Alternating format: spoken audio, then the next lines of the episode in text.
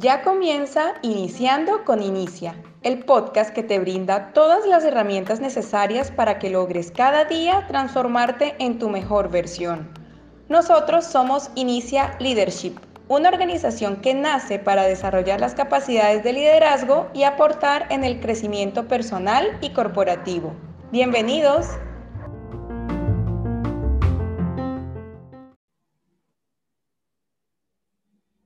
Saludos, saludos a todos los que nos están escuchando en las plataformas digitales.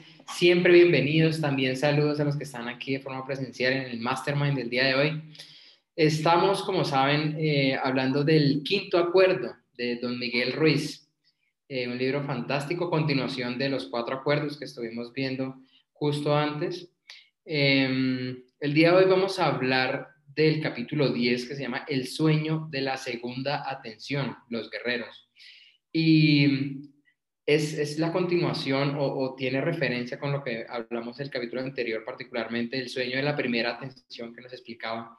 Eh, cómo eh, cuando, cuando en nuestra crianza, en nuestra niñez, eh, todo el, el, ambiente nos educó y nos dio muchas pautas que, bajo las que hoy nos regimos, pero hoy nos van a hablar del sueño de la segunda atención, cuando nosotros podemos tomar control de todas esas pautas, de todas esas enseñanzas y ser quienes realmente somos.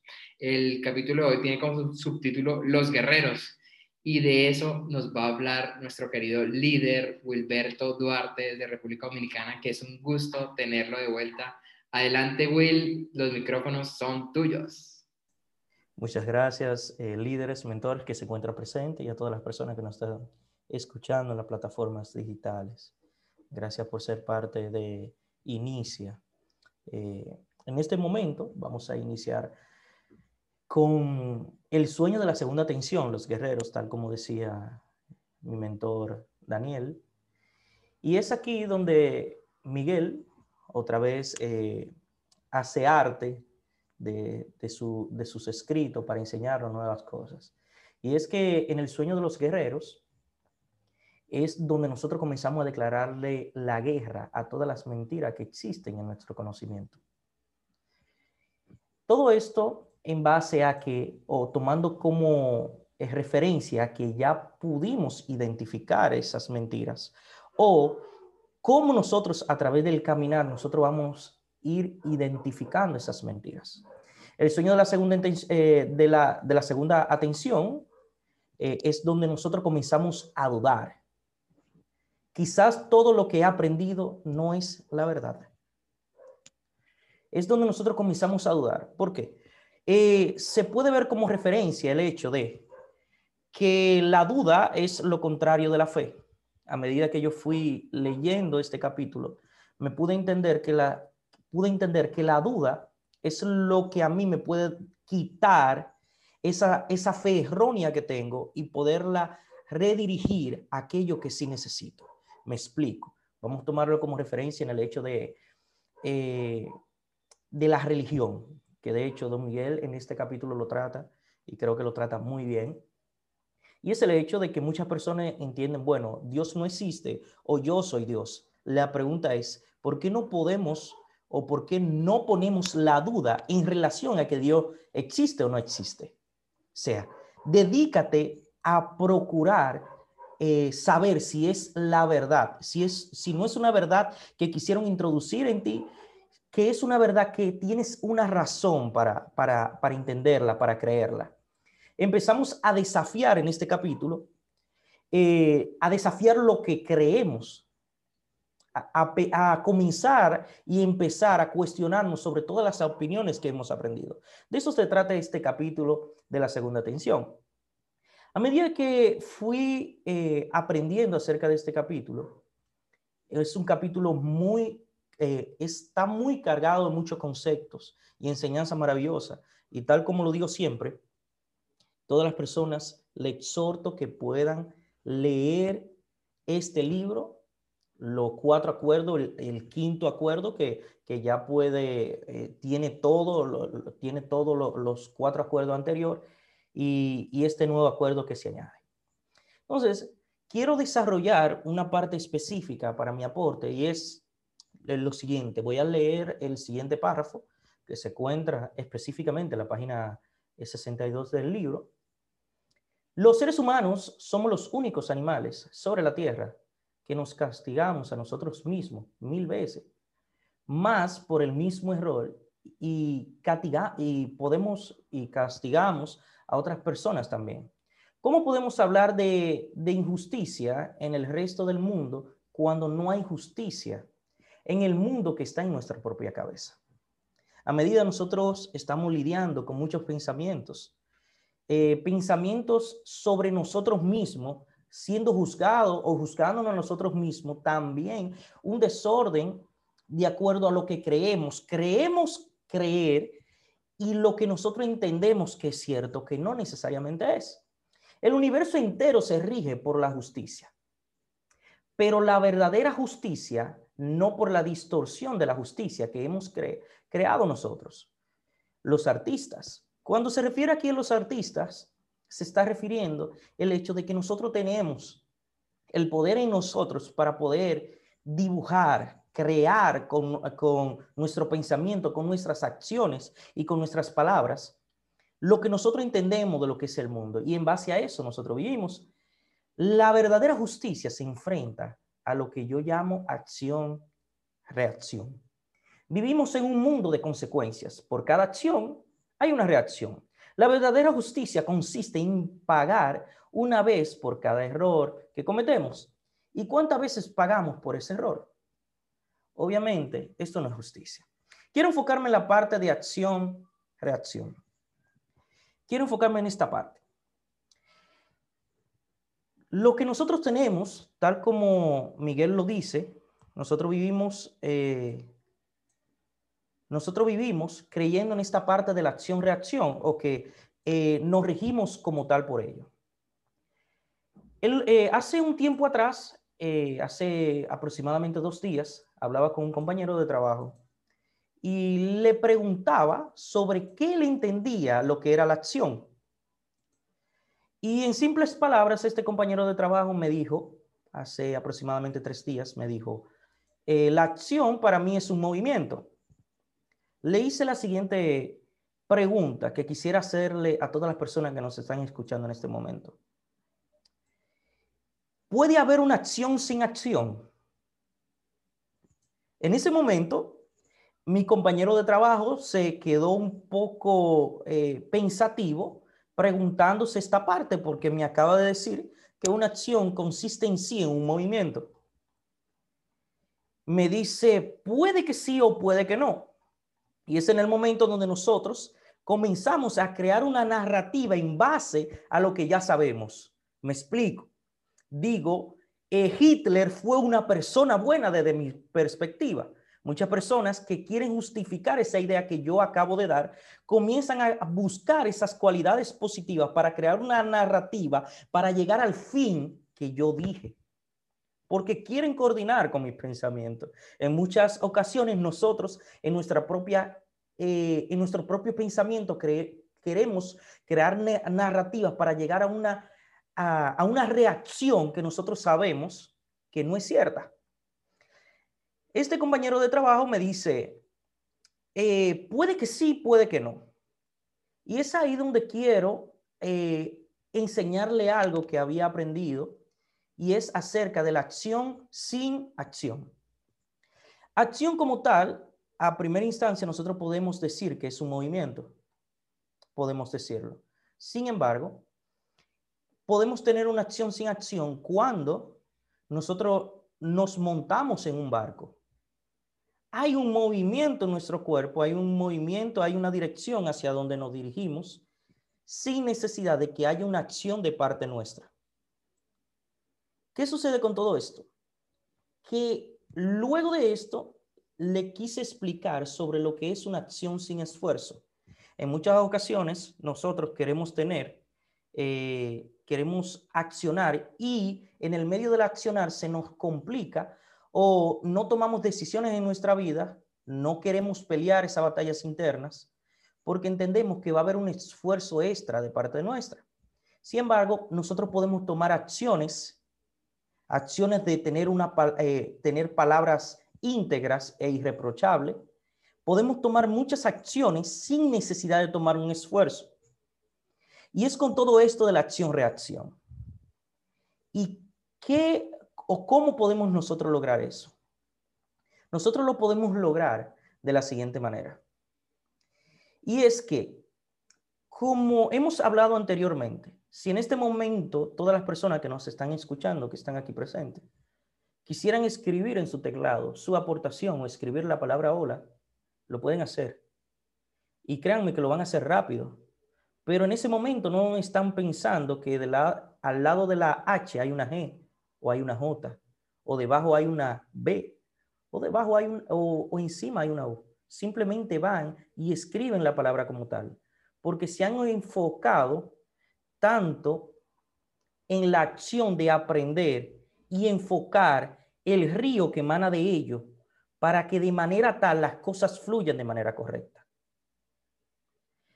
Cuando nosotros comenzamos a arreglar esta batalla interna que nosotros tenemos como guerreros y enfocamos nuestra mente a lo que realmente es verdad y comenzamos a creer en nosotros y buscar la integridad del yo, es el momento donde si arreglamos los ríos de manera correcta, podemos movernos a través de ellos sin necesidad de tener un esfuerzo extra que nos impida seguir caminando por ese camino ya establecido.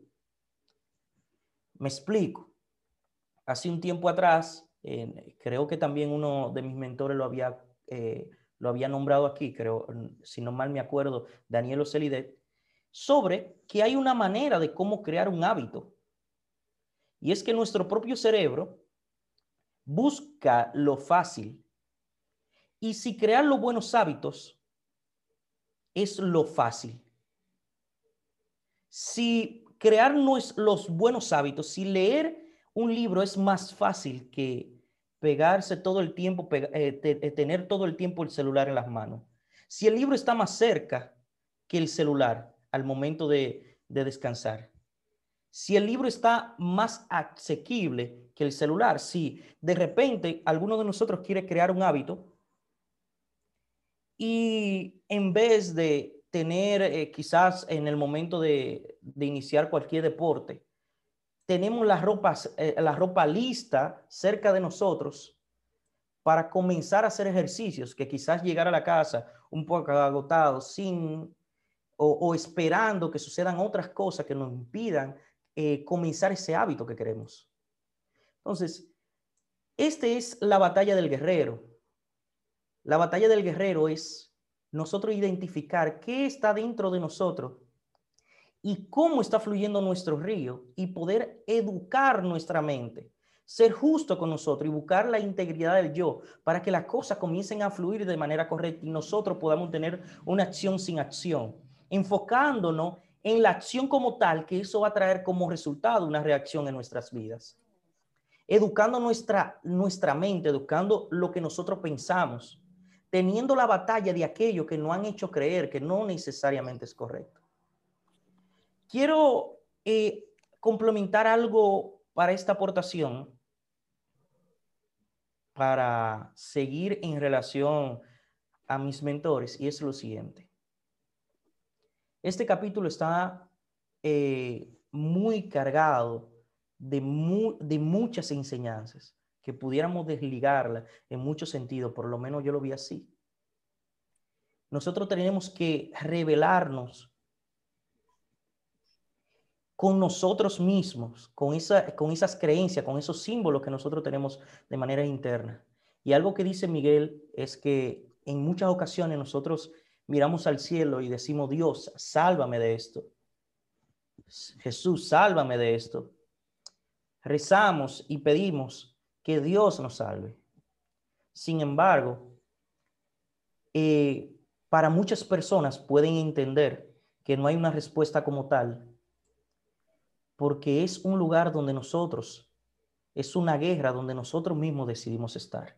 Y es bueno de una manera u otra que estemos. Es bueno que nosotros podamos experimentar, aunque muchas personas no puedan dar herramientas, es bueno que nosotros debemos, eh, eh, es bueno que nosotros sepamos que es una guerra que toda persona necesita caminar. Toda persona necesita caminar por, el camino de esa guerra interna, entendiendo que hay herramientas, pero la, guerra, la, la batalla al final es nuestra. Y quiero, quiero recomendarles una, una película, o por lo menos una trilogía de películas, que de manera muy susceptible puede tratar todo esto. Y es una trilogía llamada, las películas como tal no, no tienen un nombre en específico. Hay una llamada El Protegido, otro, otra llamada El Hombre Múltiple y la última se llama El Hombre de Cristal. Esta película tienen, tienen una relación entre sí y creo que hablan más, eh, hablan muy interno de todo esto. Se trata de en específico quiero enfocarme en una película, que, eh, en la película llamada Fragmentado o, Hombre Múltiple, que se trata de una persona que tiene un trastorno. Ese trastorno eh, se llama trastorno de identidad disociativo o desorden de, de personalidad múltiple, donde internamente este joven lucha porque internamente tiene personalidades ocultas dentro de sí. Y en momentos específicos, si se necesita un protector, sale esta personalidad, sale esta creencia, sale estos símbolos y se, eh, se pueden evidenciar de una manera eh, física, se pueden evidenciar. Hay un momento donde sale una identidad de protección, una, una identidad de, agresividad. Y esta película trata cada una de esas 23 identidades que tiene este joven. Eh, todos ellos hablan de uno, de una identidad que casi nos, nunca ha salido, de una identidad que es muy agresiva y que es la que le da un cierto tipo de, de influencia a todos ellos. Es la identidad que, que gobierna sobre ellos y da, da como las directrices. Nadie quiere, nadie quiere que salga, porque es una identidad muy agresiva. De manera, esta película, vuelvo y le repito, trata de manera muy susceptible este capítulo. Entiendo que sí. A todas las personas que nos estén escuchando, creo que si la ven eh, y la tratan desde la perspectiva de este capítulo y de este libro, pueden sacarle mucho provecho. Y es como nosotros a diario, conforme a creencias que tenemos, conforme creencias que se nos ha inculcado mediante símbolos, nosotros estamos viviendo la identidad de otras personas en nosotros. Donde en momentos determinados cogemos fragmentos de otras personas, añadiéndolo a nuestra personalidad, entendiendo que son parte de nosotros yo no tengo que reírme quizás como se ríe alguno de mis mentores. Yo tengo que ser natural con lo que soy. Pero para ello, para identificar la integridad del yo, como dice Miguel Ruiz, tengo que sacar esas creencias. Tengo que dudar de ellas. Yo quiero eh, hacer esto porque fulano lo hizo. Y es buscar esa identidad propia. Sin nada más que agregar, Quisiera escuchar la aportación de mis mentores, iniciando en este caso por nuestro líder y mentor Carlos Borges. Quisiera escuchar, líder, lo que usted tiene para aportar para con nosotros. Excelente, Will, excelente. Muy, muy atinado, muy, muy tú, este resumen.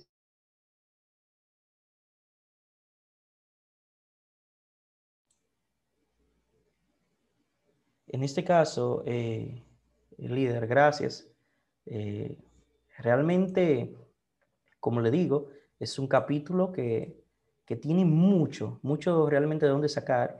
Y sé que por más que quizás me esforzase, no iba a poder sacar el, el, néctar del capítulo en sí. Mientras, quisiera escuchar eh, a nuestro líder y mentor, Daniel. Daniel, ¿qué tienes que decir acerca de este capítulo? Genial, Will, ¿no? Felicitaciones. Eh, totalmente de acuerdo con Carlos, muy, muy, muy, muy tú. Eh, es genial cómo realmente nos ilustras de diferentes puntos de vista, con muchos ejemplos. Esto realmente tiene tu firma. Gracias de verdad eh, por tu presentación.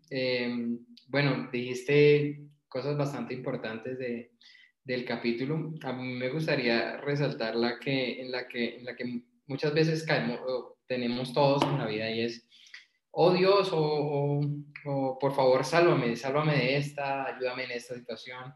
Y, y, es muy, muy liberador o de pronto nos da un punto de vista, una perspectiva muy diferente. Eh, don Miguel en, en, este capítulo porque dice que no podemos culpar a, a, a nadie, a nadie diferente a nosotros si no nos salva, eh, porque realmente nadie puede salvarnos, porque nadie más es responsable de lo que sucede en nuestro mundo virtual. Y yo creo que ahí eh, el, la palabra clave es mundo, nuestro mundo virtual, porque ya don Miguel nos, ha dicho en, varias oportunidades lo que es el mundo virtual, la realidad virtual, que es la percepción muy personal, muy individual que tenemos cada uno de nosotros sobre las mismas circunstancias. ¿sí? Hoy, en el, hoy particularmente el mundo está pasando por ciertas situaciones y si tú le preguntas a cualquier persona, cada uno te da una perspectiva diferente y esa es su realidad virtual y la realidad virtual de cada uno. Entonces, ciertamente, eh, nadie, nadie más puede cambiar nuestro mundo porque, eh, dice don Miguel, nadie más puede cambiar nuestro mundo porque ese mundo solo vive en nuestra mente. Así que si nosotros somos quienes, quienes creamos nuestras circunstancias, nuestros eh, problemas, entre comillas, eh, todas las situaciones que a veces eh, nos agobian o nos dejamos que nos agobien, como queramos verlo, em, ciertamente nosotros tenemos que estar como, como atentos a que es nuestra realidad virtual y en ese mundo que nosotros estamos creando, pues nosotros somos los únicos responsables, nadie más puede salvarnos. Y hay una, hay una parte que yo creo que la ilustra y me encantó porque, porque realmente baja a la tierra todo este concepto y, lo, que dice es, Jesús no toma las elecciones en nuestra vida. En lugar de salvarnos, Jesús nos dijo qué deberíamos hacer. Entonces, ¿necesitas ayuda? Entonces, necesitas seguir la verdad, o sea, necesitas perdonar. Dijo, entre otras cosas, amense los unos a nosotros y nos dio todas las herramientas, eh, pero nosotros al final tomamos la decisión, como dice don Miguel, y, y, y dice, entre comillas, nosotros decimos, no, no puedo perdonar. Prefiero vivir con mi veneno emocional, con mi orgullo, con mi enfado, con mis celos. Realmente nosotros estamos tomando esa decisión. ¿sí? Más nadie puede, eh, y eso, eso está muy, muy atado a, a, la forma en que él nos explica cómo estamos atados a los símbolos, que lo vimos eh, en, en uno o, o, varios, en realidad, en varios capítulos eh, hemos visto ese tema de los símbolos, que es la forma en que nosotros definimos las situaciones. Entonces, para nosotros es un símbolo de, de por ejemplo, un símbolo de traición, una serie de hechos eh, específicos. Si una persona hace A, B y C, yo lo voy a considerar traición. Y ese es un símbolo para nosotros. Y además, la traición para mí es imperdonable, es otro símbolo que es aprendido. Entonces, nosotros nos atamos a esos símbolos, estamos presos de esos símbolos y eso nos lleva a a eso, a tomar malas decisiones, a de pronto vivir o cargar con, con esa culpa, con ese juicio, con, con, con, todo lo que no nos deja, en este caso, seguir, seguir adelante o vivir en paz. Eh, otra cosa que nos dice el capítulo es que realmente no haya nadie a quien culpar. Y la forma en que eh, eh, nos dice Don Miguel, este, esta parte dice, si culpamos a alguien, es nuestro veneno emocional el que nos lleva a hacerlo. En lugar de culpar, podemos responsabilizarnos de nuestra propia curación. Y hay una forma en la que a mí me gusta verlo y que lo digo en muchísimas de mis clases, y es que hay una razón, que, que, que si no te parece curioso, que tú estás en todo lo que te pasa. En todas las situaciones siempre estás tú. ¿No crees que posiblemente tú tengas algo que ver? Entonces, posiblemente e, esta es la forma de tomar responsabilidad, ¿no? O sea, si tú estás en todas las situaciones que te pasan, si posiblemente tú tienes algo que ver con lo que pasa alrededor tuyo, porque particularmente estás como, como, como eh, Clark Kent, que siempre se pierde los, los, las apariciones de Superman, ¿sí? Si tú estás en todos los episodios de tu vida, ¿No crees que tal vez tú tengas algo que ver? Posiblemente tú necesites hacerte responsable de todo lo que pasa en tu vida. Hay una parte, hay una parte que realmente tú puedes influenciar, que tú puedes afectar en todo lo, en todo lo que pasa en tu vida. Tú tienes realmente algo que ver ahí para que eso suceda de la forma en que sucede o para que tú lo veas como lo ves. Eh, bueno, este capítulo a, mí me encantó particularmente porque usa una de las palabras que yo más uso eh, en los lives particularmente, y es la autenticidad, ¿sí? Y, aquí don Miguel nos explica, por eso es muy chévere que, que Will nos haya invitado a, a leer este libro, porque realmente todo lo que podamos decir se va a quedar corto frente a las explicaciones tan claras y nítidas que nos regala don Miguel frente a todos los temas. Pero hay una parte en la que dice, estás cansado de ser, de, de no ser tú. Esto es referente a la autenticidad. Lo mejor que puedes hacer es, es, sencillamente ser auténtico. Cuando eres auténtico, puedes hacer cualquier cosa que quieras hacer, puedes creer cualquier cosa que quieras creer y eso incluye, adivinen qué, creer en ti mismo. Si tú puedes creer lo que quieras creer, ahora tú puedes creer en ti mismo y creer en ti mismo para siempre, para poder hacer todo lo que planeas hacer, para todo, para poder alcanzar todo lo que quieres alcanzar. Lo primero que necesitas es creencia, y creencia en ti y luego sí en tu proyecto, luego sí en eso que estás construyendo, y luego sí en todo lo que, lo que, lo que sigue ahí para adelante. Pero ¿quién construye toda tu vida? Pues tú. Así que lo primero es creer en ti. Em, no necesitas, también nos dice, no necesitas competir con nadie, no necesitas compararte con nadie. Sencillamente necesitas ser lo que eres, ser amor, pero amor real. No la clase de amor que posee y bueno, eh, habla ahí también de los celos, de ser posesivo. Y dice, em, no el amor que hace sacrificarse, que hace sacrificarte en su nombre y que te hace herirte a ti mismo y herir a los demás en su nombre. En sí, el símbolo, y esto es bastante importante porque ahí ya nos habla de la posesión, de los celos y de varias otras cosas, el símbolo del amor está distorsionado. Y eso es súper, súper importante. ¿Sí? El amor es lo que realmente somos. Nosotros no somos eh, posesivos con nosotros mismos, si se fijan, sino con las otras personas. Es curioso, ¿no? Cuando el amor debería nacer por nosotros, eh, nace de nosotros. Entonces, ¿por qué está distorsionado hacia afuera? ¿Por qué el amor hacia nosotros es una cosa, pero hacia los demás es otra, si el amor es uno solo. Es, es, bastante importante. Pero realmente, realmente don Miguel aquí nos, nos abre los ojos y nos, nos muestra una forma sencilla de vivir de forma eh, auténtica, de, de, sin comparaciones. Con respecto a las comparaciones, yo creo que ya me han escuchado esta frase, pero me encanta y nunca es suficiente, nunca se va a repetir suficientes veces. Y es que tú nunca estás atrasado ni adelantado con respecto a nadie, o sea, no aplica ningún tipo de comparación con nadie, porque todos vamos para diferentes lugares. Esa persona con la que tú te estás comparando posiblemente va para otra parte, no hay ningún punto de referencia realmente, o sea, no te compares, tú no estás atrasado ni adelantado, posiblemente tú estás a un paso y a él le faltan kilómetros y pareciera hoy que, que él está adelantado, pero es porque van para lugares diferentes. Es bastante importante. Eh, yo sentí eh, como, como, percepción final que el, que el capítulo está eh, muy liberador, nos muestra puntos de vista que, que, son sencillos de aplicar, que de pronto nos dejan ver de qué forma sí estamos atados al sufrimiento, estamos atados a, a pasar disgustos, a, a, querer controlar a las circunstancias, a las otras personas, y eso nos lleva a sufrir inadecuadamente, por decirlo de alguna forma, ¿sí? porque realmente no es nuestro papel controlar a los demás, ¿sí? sino lo que dice, eh, y que es a lo que nos lleva el título, a liberarnos o a luchar contra esos símbolos eh, que en la primera atención nos, nos, nos grabaron nuestro, la sociedad, nuestros padres, maestros, etcétera, en, en nuestra mente y que ahora nos estamos dando cuenta cómo nos limitan cómo no nos dejan avanzar, cómo nos traen eh, intranquilidad, problemas y, más cosas en nuestra vida. Entonces, en esta segunda atención, que ahora tú tienes el control, porque cuando niño realmente no lo tenías, ahora que tú puedes controlar eh, eso que dejas entrar eh, y que a, a, tu mente y que va a regir tu vida, pues nada, elige, elige con facilidad, elige con autenticidad, elige lo que tú deseas, lo que tú sueñas, lo que tú quieres, elige por ti y no por, por los demás. Con esto eh, finalizo eh, mi aportación. Gracias, Will, por, por tu presentación. Y nada, me muero de ganas por, por escuchar los demás. Eh, gracias, Daniel. un punto muy importante que dijiste es acerca del tiempo.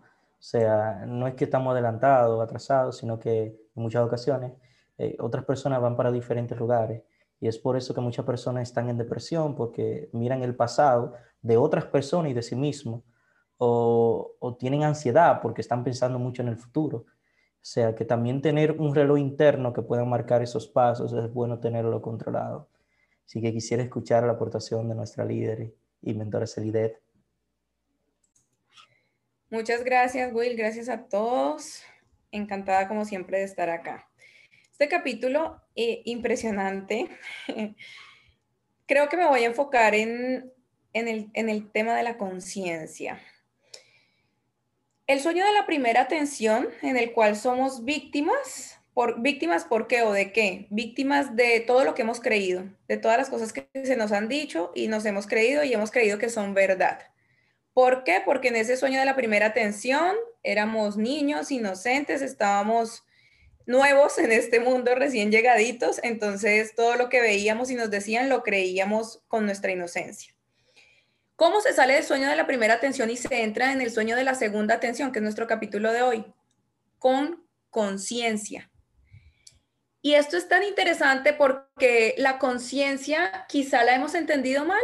Quizá ahorita que está el tema de la expansión de la conciencia, ser más conscientes, estamos enfocando la conciencia en el exterior. Creemos que conciencia es eh, lo que comemos, creemos que conciencia es hacer ciertas, tener ciertos rituales, creemos que conciencia son como cosas de afuera o cosas de la forma. Y don Miguel nos deja muy claro acá que la conciencia no es eso, la conciencia es sobre nuestro, nuestro, nuestra mentalidad, nuestro pensamiento, nuestro sistema de creencias. La conciencia es sobre darnos cuenta de que la mayoría de las cosas que nos enseñaron y que nosotros ahora defendemos son mentira. Entonces, realmente eh, este, segundo, este, este sueño de la segunda atención, que es los guerreros, el guerrero realmente no está luchando contra lo externo. El guerrero no está luchando con el mundo, con el, con el, con el sueño afuera. El guerrero está luchando con, con su propia mente. Entonces la conciencia es que estés en tu propia mente, que los cambios ocurran en tu propia mente. ¿Y cómo ocurren cambios en nuestra propia mente? Dándonos cuenta de lo que es mentira cómo nos damos cuenta de lo que es mentira, cuestionando lo que hemos venido haciendo todo este tiempo. ¿Por qué cuestionándolo? Porque normalmente, como lo dijo Wilberto, estamos repitiendo eh, a otras personas, estamos, estamos imitando otros personajes. Y es lo que estamos haciendo muchas veces, imitando comportamiento de mamá, imitando comportamiento de papá, imitando comportamiento de algún familiar, de algún maestro, del entorno, de nuestras reacciones no son nuestras reacciones. Si nosotros no nos permitimos dudar de eso, no podemos entrar en esa conciencia. Por eso es tan importante la duda aquí. Don Miguel nos dice en este capítulo que la duda fue la que nos sacó del paraíso, eso lo vimos en el capítulo anterior. Y, es, y en este nos dice que es la misma duda la que nos vuelve a hacer entrar en el paraíso. También me gustaría recordar en este momento que crear el cielo o crear el infierno es algo que nosotros podemos hacer y que ambos, tanto el cielo como el infierno, son estados mentales que existen en nuestro interior. No son, eh, no son lugares a los que vamos después de que nuestro cuerpo físico eh, muere, no es así. De manera que la importancia de, prestar atención y de la duda es lo que nos, eh, aplicar en nuestra vida la duda es lo que nos permite realmente darnos cuenta de tanta falsedad que hay. Y quiero, compartirles este pedazo que nos dice eh, don Miguel, que la manera de escoger el cielo consiste en ser impecable con tus palabras. Este es el primero de los cuatro acuerdos y en este capítulo hace bastante énfasis en la impecabilidad de la palabra, porque nos dice que si de hecho nosotros estamos sintiendo que en este momento no estamos disfrutando y siendo, siendo felices y estando así pues en plenitud, es porque no estamos siendo impecables con la palabra. ¿Por qué? La impecabilidad de la palabra, recordemos, es no usar la palabra en contra de nosotros mismos ni contra los demás, pero especialmente en contra de nosotros mismos. O sea, si nosotros somos impecables con nuestra palabra, no nos vamos a juzgar, no nos vamos a tratar mal, no nos vamos a creer menos. Y eso, al, al dejar de hacer ese tipo de cosas, estamos conectando con quien realmente somos, que don Miguel nos ha recordado que todos somos luz, que todos somos en esencia amor y libertad. Entonces, la importancia de ser, de ser auténticos es eso, evaluar qué estamos repitiendo y qué realmente nace de nuestro interior y de nuestro corazón. ¿Por qué hago lo que hago? ¿Porque me dijeron o porque así lo siento? Es volver a conectar con nuestro propio sentir. Entonces, cuando estamos afuera, estamos distraídos. Cuando estamos mirando qué pasa en el, en el exterior, estamos distraídos. Cuando yo estoy pensando que que soy mejor que otros porque, como, porque soy vegetariano, que soy mejor de otros porque yo sí medito, que soy mejor que otros, estamos ahí como perdidos, estamos perdidos de nosotros mismos. Cuando realmente nosotros tomamos conciencia, la conciencia sobre nuestro interior y nuestros pensamientos y lo que nosotros sentimos, y tiene que ver siempre todo que ver con nosotros. No puede, siento que no puede haber una conciencia eh, real o plena cuando, cuando estamos eh, usando los, los conocimientos para juzgar al mundo y para seguir juzgando a nuestros hermanos. Entonces, pues nada, seamos, la, la, invitación aquí es clara y me gustó mucho este capítulo porque lo que nos hace vivir en el infierno realmente es lo opuesto a los cuatro acuerdos. O sea, vivimos en el infierno, nos sentimos mal y tenemos una mala vida cuando nos estamos hablando mal y juzgando a nosotros mismos y cuando y estamos hablándole mal y juzgando a los demás. O sea, cuando no somos impecables con nuestra palabra. También otra forma en la que nosotros nos creamos nuestro propio infierno y vivimos mal acá es cuando todo lo que, todo lo que hacen los demás creemos que es en contra de nosotros a propósito para hacernos sufrir, o sea, cuando nos tomamos las cosas personalmente. Otra forma por la cual nosotros eh, sufrimos acá es cuando nosotros nos empezamos a inventar historias sobre los demás sin preguntar, simplemente hacemos suposiciones. Entonces, esa es otra forma en la que nosotros nos hacemos la vida imposible a nosotros mismos. Y otra de las formas es cuando no eh, hacemos las cosas de forma mediocre por salir del paso, cuando no damos lo mejor de nosotros y empezamos a juzgarnos, no hago las cosas bien, o, o, cuando vemos que algo no sale bien de un proyecto, eso empezamos a juzgarnos, es que yo no soy, es que yo no hago, es que entonces es cuando no hacemos lo máximo que podemos. De manera que por eso el remedio la herramienta por excelencia para salir del sistema de creencias que tenemos que tanto nos hace sufrir y nos hace sentir que vivimos en el infierno es poner en práctica los cuatro acuerdos. Y esa siento que es la invitación principal de este capítulo em, y, que, y que con ello pues ya podemos entrar a un, a un tercer sueño, al sueño de la tercera atención, que es el que vamos a ver en el próximo episodio, creo. Y pues nada, em, ese sería mi aporte hasta el momento. Muchas gracias, gracias, eh, Realmente sus aportaciones son muy atinadas, estoy completamente de acuerdo con todo lo que dices. Quisiera añadir algo más acerca de este capítulo y es realmente cómo culmina el capítulo. Dice lo siguiente, es una frase muy pequeña, emprende la acción, pero no lo intenten más. Emprende la acción. Cuando nosotros decimos vamos a intentarlo, le damos una señal a, nosotros mismos diciendo que ya lo hicimos. Y el hecho de, de, tener, de anteponer el hecho de que ya lo hicimos y fallamos y que lo vamos a intentar una vez más, entonces estamos mandando una señal. Lo que yo estoy emprendiendo es la acción. Y esa acción va a traer consigo una reacción positiva para mí. Bien, eh, quiero también leer eh, el aporte de nuestro líder eh, Carlos Borges, que dice lo siguiente, despertamos de, de un sueño para volver a soñar nuevamente, pero esta vez con arreglos del pasado, diseñados y controlados por nosotros mismos. Realmente interesante realmente ese aporte. Nosotros cada vez modificamos modificamos nuestro sueño para ir adecuándolo conforme nosotros creemos, pero fundamentados en el pasado. Guerreros, porque iniciamos a cambiar nuestro mundo, iniciamos a luchar contra nuestro viejo yo. El único modelo de cambiar tu vida consiste en cambiar la acción, ya que entonces eh, trae consigo una reacción. Esto es lo que va a cambiar. Jesús no toma la elección de nuestra vida, aunque incide en nuestra vida. La palabra dice que nos da un libre albedrío y por tal razón eh, es de nuestra responsabilidad lo que elegimos. Ciertamente, de hecho, eh, en el libro Los Cuatro Acuerdos eh, tratamos mucho este punto del hecho del libre albedrío y cómo nosotros tenemos el poder de elegir independientemente lo que hayan puesto en nosotros. También quiero leer la aportación de nuestro líder Melvin Marte, que dice lo siguiente. Eh, dice,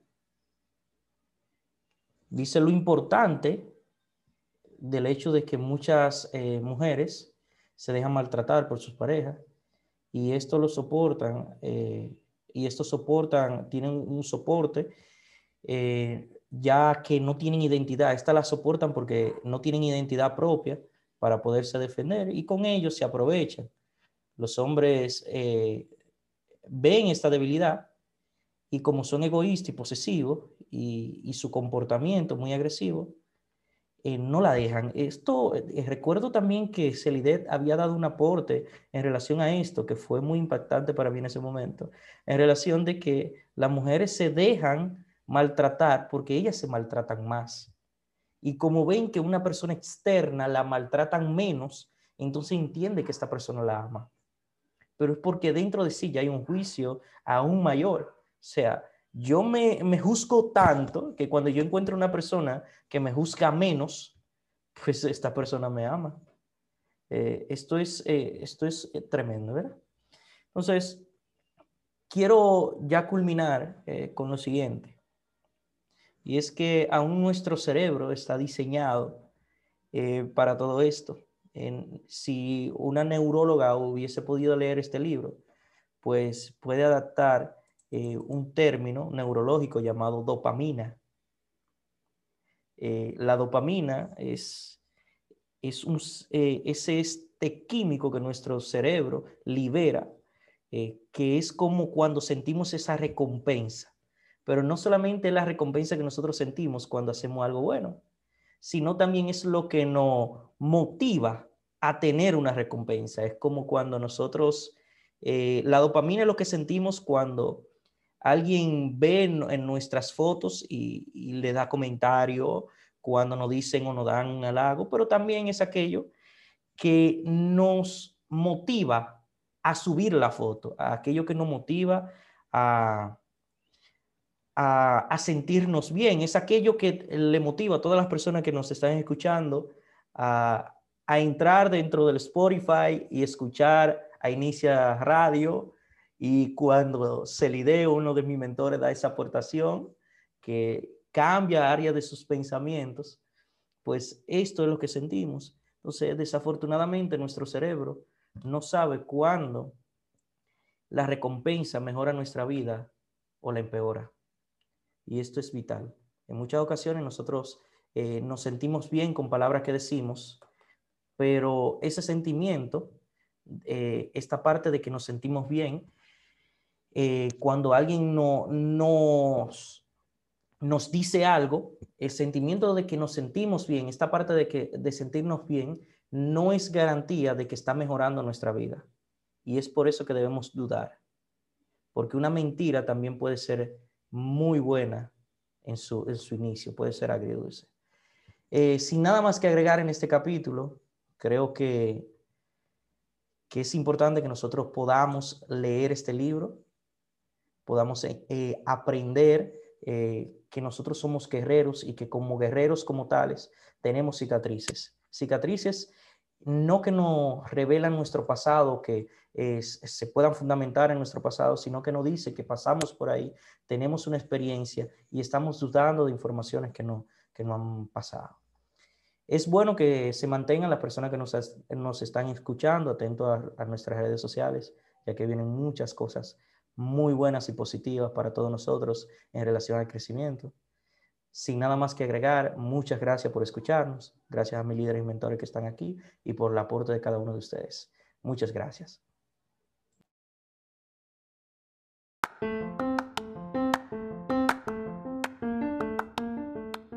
Hasta aquí, iniciando con Inicia. Te invitamos a conocer los 15 enemigos del aprendizaje en nuestro Instagram TV de arroba inicia-leadership para que sepas lo que nos impide aprender más y mejor y así puedas hacerlo a un lado, recibiendo el mayor beneficio de todo lo que pasa en tu día a día.